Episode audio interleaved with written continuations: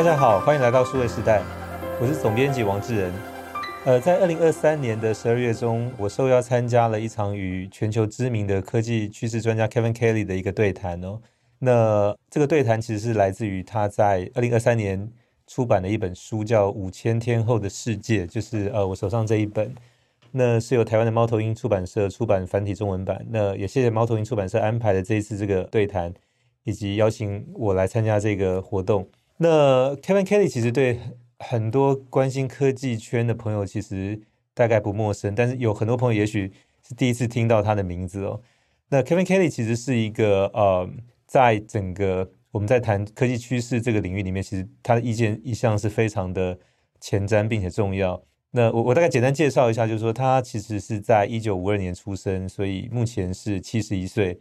那他在美国其实念完大一之后就休学，然后先到亚洲来自助旅行了一段时间，包含有到台湾、香港跟当时的日本。他来的时候是差不多是一九七二年，他第一次到台湾来。那时候其实台湾很多地方他的印象中都还是马路上都是泥土哦。那跟他这次再到台湾来，其实感觉非常的不同。那 Kevin Kelly 其实也参加了蛮多重要的一些出版物的一些制作的工作。那其中有一本很有名，是在一九七零年代在美国叫《Whole Earth Catalog》，那翻译可能叫做所谓“全地球目录”。那《Whole Earth Catalog》其实很多朋友可能不一定熟悉，但是大概都知道，Steve Jobs 之前有受邀到 Stanford 去演讲的时候，那有在里面举了一个例子，是说有一本杂志的最后一期的封面写着“呃，Stay hungry, stay foolish”。那这个其实就是 Whole Earth Catalog 最后一期的那个杂志的那个封面了。那当时其实 Kevin Kelly 呃之前也曾经参与过这个 Whole Earth Catalog 的编辑工作，但那个最后一期他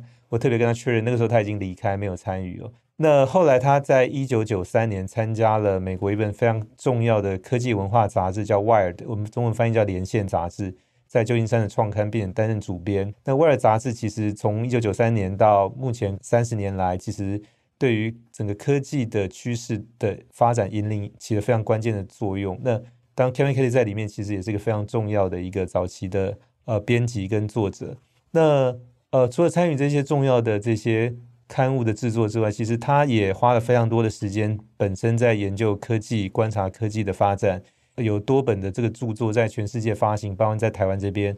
那除了我刚才介绍手上这一本《五千天后的世界》之外，就包含有呃科技想要什么。包含像视控等等哦，那这个在台湾其实都是由猫头鹰出版社来出版的。那这一次这一本《五千天后的世界》，嗯，是在二零一九年的时候，有一群日本做财经出版的这个编辑到美国洛杉矶的郊区，就 Kevin Kelly 的家里，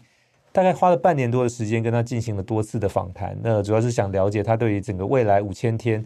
也就大概差不多十三年半、十四年哦。那当从 Kevin Kelly 的角度来讲，大概。这个是一个周期，大概重要的科技从源头发展到产业成熟，差不多需要一个这样的一个五千天的这个时间，所以大概也是一个所谓一个 generation 一个世代的一个变化。那所以这本书是在二零一九年进行采访，并且完成出版，刚好在疫情之前呢。那在台湾当这个出版是在二零二三年，所以呃是在大概疫情已经结束之后。那这本书里面，其实当你现在回过头来看，就是他谈了蛮多一些重要的概念在。呃，十二月中的这个活动之前的演讲里面，他其实也提到，包含是谈到这个所谓的亚洲的崛起，就中国跟印度成为这个主要的核心。那不管现在呃美中关系的紧张，但是其实这个并没有改变 Kevin Kelly 对于中国在过去这几年及接接下来这几年在科技上面的投资，特别对他来讲，他觉得深圳是一个非常生猛有活力的，在所谓新创发展的一个重要的一个地方，就像他当年三四十年前看到的矽谷是一样的哦。那以及就是说，他预言就是这个所谓的 AR、VR 的这个发展。那当然，这个在过去两年，所谓元宇宙的市场概念上，从高到低其实起伏很大。但对 Kevin Kelly，特别我们称为他叫 KK 来讲，就他觉得这个持续在未来所谓的一个镜像世界，就是我们除了实体世界之外，我们的都可以有一个数位的分身，好，所谓 Digital Twin，在这个虚拟世界里面存在，不管是人或者物。那有很多的这些实体世界的行为，可以在虚拟世界里面可以复制，或者甚至有一些是可以在里面去创新的。那这个镜像世界里面，其实他特别谈到说，以后就不会有所谓的空间跟时间的区别。意思是说，可能我们到某一个空间，你戴上这个眼镜或头戴式的这个装置，所看到的呃，比如这个地方的某一个过去的历史的片段，或者说历史的一个介绍，可以在这里面去呈现。所以，在他看的这个所谓并不是元宇宙，他看到是所谓的镜像世界跟真实世界将来怎么样去所谓的呃重新组合，包含工作者，包含所谓的物这些东西，其实有一个新的形成的一个可能性哦。那这里面其实他也提到了，包含就是说像这个生物世界的改变，将来会有所谓的。呃，人造肉。那当这个人造肉，其实在台湾有很多的这些像素食的这些材料，也在做跟这个相关。那他觉得像这个部分的整个发展，其实将来会是在整个呃所谓的生物科技领域去主导许多新的变化。那还有谈到是说，他预言就是所谓的呃将来这种所谓 mega city 就超大城市的崛起。因为呃以目前来看，就是说虽然整个呃在家工作、远距工作成为许多在疫情期间的一个替代的选择。但是他所看到是说，在随着科技的发展，将会有越来越多的所谓大型的专案需要去借由大型的组织跟团队来完成，所以那这个就需要就是说，相对来讲，整个人跟人之间的居住、工作联系的关系要更紧密，那也必须有足够大的这个人的群体，才有办法去完成这个所谓将来所谓超大型的这个工作。所以他预言的这个所谓超大型的城市，呃，所谓 mega city 的这个兴起。跟因此所带动的这个全球的人才、专业人才的流动，这个会形成一个风潮。那当然，这件事情的预期是在疫情之前，疫情期间其实多数不管是封城、lockdown，或者说因此受到一些阻碍。但随着疫情解封之后，他觉得这个趋势没有变化，还是会持续进行。那当然就是说，少部分在远距在家工作这个还能保持，但是多数情况之下，呃，他觉得就有所谓的 scaling law，就是。当你规模越大，所产生的这个效果或者效率会更高。这件事情随着这个人口的密集，随着专业人才的重新的这个聚合，将来会跟着这个城市的变化而有新的这个所谓的模式来带动生成。那另外要谈到就是说关于 AI 的这个部分哦，那当那个时候在一九年所看到的 AI 跟现在有有很大的这个不同。那所以，在这个他演讲结束之后的对谈，以及就是后来开放给现场的观众提问的过程当中，其实比较多的问题都是根据这个 AI 而来的哦。那当然，真的真的是 AI 这个部分，其实 Kevin Kelly 本身来讲，因为他一直是一个动手实际去做的，所以包括他自己在家里有一个工作坊哦，这里面他告诉我说，他有各种的这些电子零件等等，他其实经常写稿或看书累的时候，就会到这个工作坊来自己动手去做一些啊东西。那真的是 AI 普及之后呢，他现在其实每一天都会自己利用这个甚至是 AI 去创作一幅图画。那目的是他也想要了解，就是说，那到底这个工具的操作是怎么回事？那怎么样情况下可以让他呃满足到这个所谓使用者的需求，去产生真正合乎你所要求的这个作品出来？甚至就是说，这里面会不会有一些呃新的创意，是借由这个人人机合作、人跟 AI 合作里面所所产生？那这个是他。每一天，现在就是动手去做一幅 AI 图案的这个想法。当然，这个里面也问到的是说，呃，目前的这个 AI 的发展有乐观的一面，也有这个比较悲观的一面哦。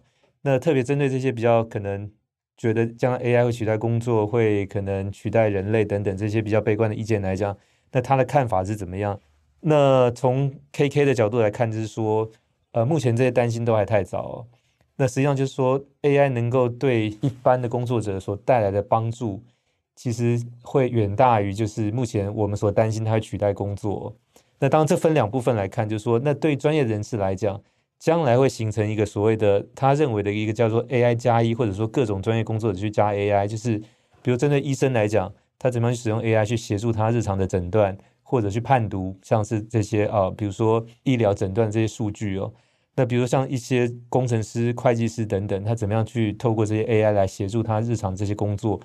那在这个部分的话，他觉得，呃，不管是 AI 加一，或者是专业工作者加 AI，这个概念会持续在发展哦。那另外一个就是说，他觉得目前的这个 AI，当然还在一个比较早期的阶段。那我也跟他聊到，是说监管的部分是不是有需要？那他觉得在这个阶段来讲，其实监管有一定的这个重要性。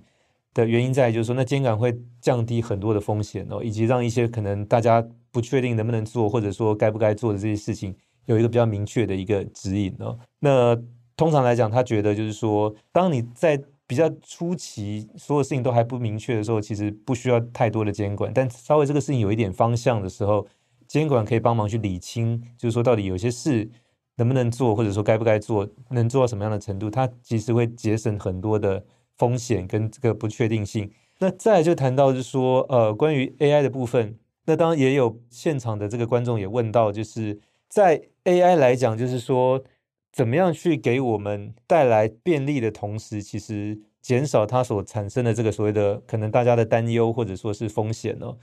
那这里面其实我也请教他，就是说关于现在将来 AI 提高生产力之后，那有关于这个所谓的是不是大家工作时间可以减少？那包含是说是不是有一些所谓的基础收入这件事情其实可以明确的？那从他角度来看，当然就是说所谓的 UBI 就是基本收入这件事情，其实应该呃现在其实在世界上的一些城市已经在小范围试行了。那他其实他认为是说这可以让比如说学生或者艺术家他有个基本的收入。让他们可以比较专心，比如说在求学方面，或者是在创作方面，而减少因为担心生活的压力所带来的一些干扰，或者是说可能呃影响到他日常他本来该做想做的这些事情哦。那当然，这个部分事情的结果会直接影响到将来这个能不能属于大范围去普及哦。但即便在这个事情的过程里面，就是以后随着我们的可能工作时间跟工作量减少。那我也问了他一个，就是关于生活的意义这件事情，会不会随着工作的减少而跟着被减少？那这个其实也是在这个另外一本书叫《人类大历史》，那这个作者是以色列的希伯来大学历史系教授 Yuval Harari 所提出来的，呃，无用阶级，就是说 useless class。因为对多数人来讲，就是他人生的意义有很大一部分是随着他的工作去提供给其他的人，所谓的呃满足别人的需求，所以去肯定自己所产生的意义。那一旦将来很多的工作可能是 AI 可以代劳之后，那这个意义可能就相对不存在了。那所以就是从 Yuval Harari 的角度来讲，就是 AI 有可能将来会产生很多的所谓社会上的无用阶级哦。那这一点，KK 的看法是说，呃，工作这件事情以前是到这个所谓的机构或者说公司企业去上班呢，但是以后的工作的这个定义可能会有不同的改变，比如说你是不是在家里带小孩这件事情。也是工作，那只是说以前可能在家庭里面是由这个呃太太或者是说可能就是父母来帮忙照顾这个小孩，但是假设夫妻双方是在外工作，其实你还是要请这个保姆或者是专人来照顾，那这个其实是有费用的，所以这一类可能在过去传统不定义为工作的，其实以后有可能都会重新去给一个一个意义，所以就变成说，所以工作这件事情可能并没有减少或者消失，而是说工作的形态这件事情在做改变哦。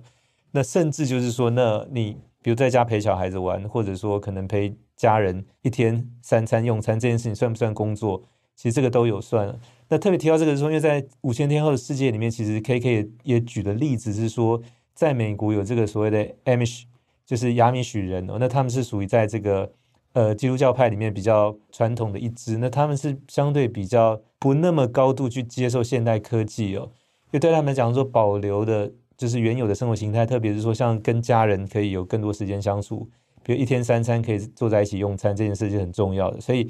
对呃一部分的亚米许人来讲，就是说呃通常来讲，他们不会去选择，比如说小孩念书是在这个十五英里以外，或者说是去选择在十五英里以外去工作，因为十五英里是一个一天当中可移动的范围哦。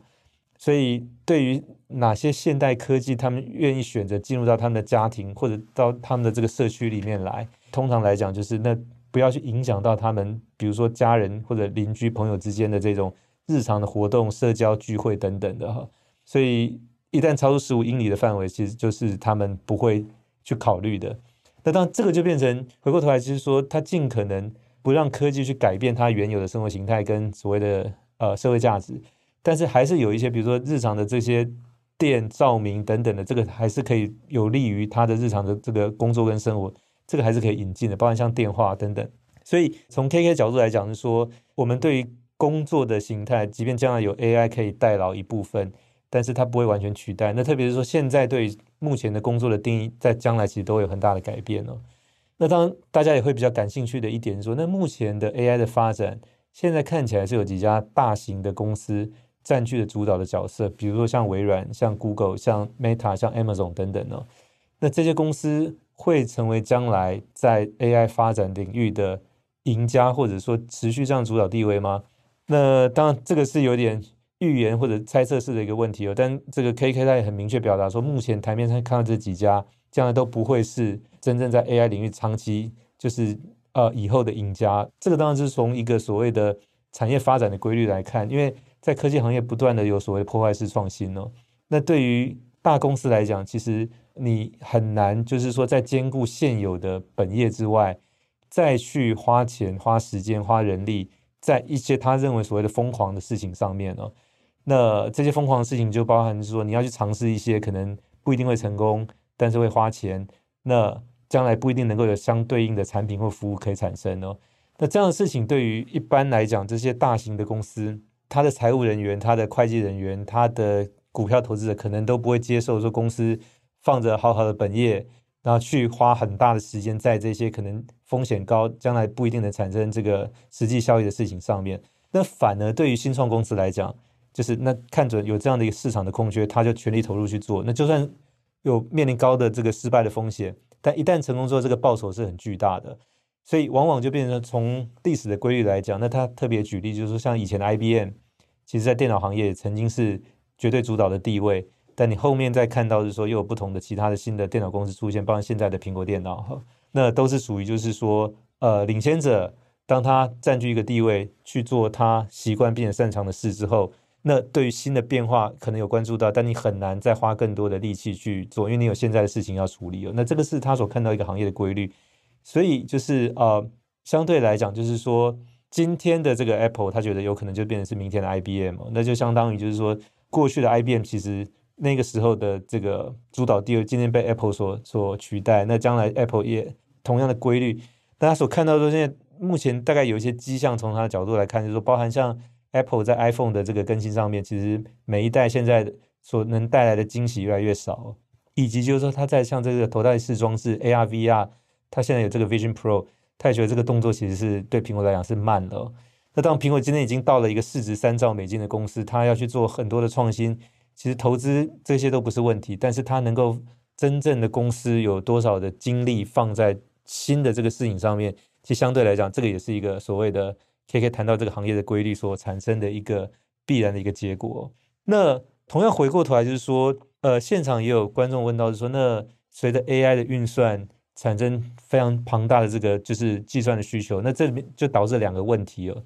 第一个说，那这些晶片的需求越来越高，但是这些晶片呢都是非常耗能，也会产生所谓的热。那这个部分怎么来解决哦？那当这个是一个对呃 KK 来讲，就是这个是一个很难解决的问题。一方面来讲，就是说确实 AI 会带来便利，所以这个需求会会增加。但是呢，就是你增加了这些所谓的运算的这些电力跟产生的热，又产生所谓的这个碳排的这个问题哦。那所以这个部分来讲，就变成说将来。其实，在 AI 的这个整个运算的设计上面，一定也要有一些新的方法，它不会是照我们现在这个方式，因为这个是一个不可持续的。那当然也有就是观众问到说，那会不会以后是用这个量子计算来取代现有的用这个细晶片来运算 AI 的这个部分哦？那 KK 的看法是说，那这个当然从目前的某些理论上来看，好像行得通，但他觉得这这个事情量子计算大概不会成为。真正取代细晶片计算的原因在于，就是说，呃，量子计算其实在某些特定的用途上面其实是 OK 的，但是量子计算其实很难去做所谓通用型的计算哦，所以它可以在某些的呃，就是属于比较复杂的计算里面去做模拟，但是你要真正取代现在的这个细晶片的这个运算，做一个通用式的，基本上这个事情大概是不存在。从他角度来看呢。所以，那还是回过头来，就是说，他认为量子计算大概不会是解决现在 AI 运算的一个完整的一个解决方案了，但它可能是可以作为一个补充。回过头来，就是说，在现有的用细晶片去做 AI 计算这边，我们一定要想办法找到一些新的运算的架构，才有办法去做这个根本。就是说，一方面解决这个需求不断在增加，另外一方面是说排碳的问题也要一并来考虑哦。那最后，其实我们谈到是说，在整体来看，就是。许多人对科技的这个未来，特别在二零二四跟之后下一个五千天的整个这个发展哦，那究竟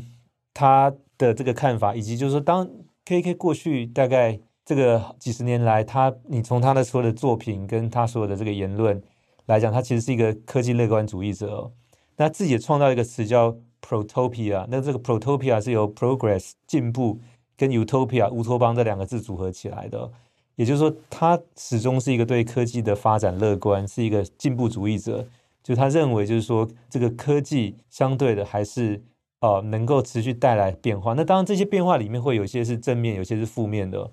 所以最后我们谈到结论的部分，就是说，他认为就是科技本身是中性的，哈，没有好坏之分。但是呢，乐观稍微多占了那么一点，大概占了百分之五十一哦。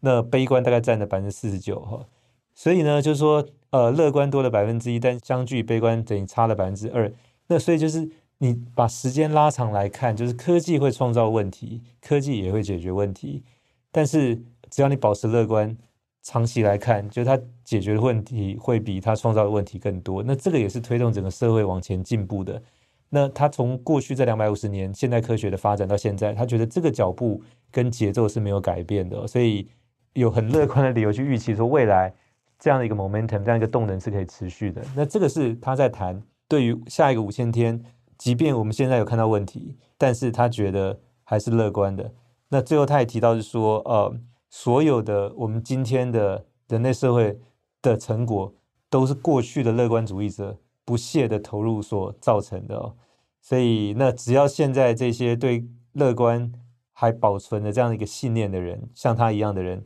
继续投入，继续去创造，继续解决问题，那就有理由相信说，那当这个下一个五千天以及更多个未来的五千天，其实都还是存在一个可为的啊，那不会带来毁灭，而是说我们是在这个所谓的有好有坏、乐观悲观的情情绪当中，其实还是在缓步的持续向前哦。这个大概是跟 KK 我们在这一次的这个座谈上面。以及现场的这个观众所提问整理的。那最后我我要提到的，刚好也也是一个巧合，就是说我上一次见到这个 Kevin Kelly 是在二零零八年十月份，在北京微软研究院上的一个座谈哦。那相距现在过去的五千五百天，大概也是一个前一个五千天，所以在过了一个五千天之后重新碰面谈下一个五千天，其实虽然之前没有。预期，但是也是一个碰巧的巧合，所以我想这个也回应到他的那个所谓乐观主义哦。那只要你心存那个多百分之一的乐观，百分之五十一这件事情，那很多的事就会推动你不断的向前，不只是你，包含整个群体，包含整个社会。那这个是他也希望借由这本书，就是呃下一个五千天这一本书所带给呃所有的读者跟台湾的这些朋友，对于未来是保持一个信念，继续向前的一个很重要的一个动力哦。那以上就是这一次的这个呃活动的部分。那详细的这个呃就是座谈的这个整理，也欢迎就是所有我们的朋友可以到 YouTube 网站上，我们整理出来之后会在 YouTube 网站上，大家可以去看我们当天的这个现场的用英文来进行了这个活动。那我们也会配上字幕，帮助大家去做比较进一步的理解。那我们这一集就到这边结束，也谢谢大家的收听收看。那欢迎给我们点赞转发，也请持续关注和留言。我们下期再会。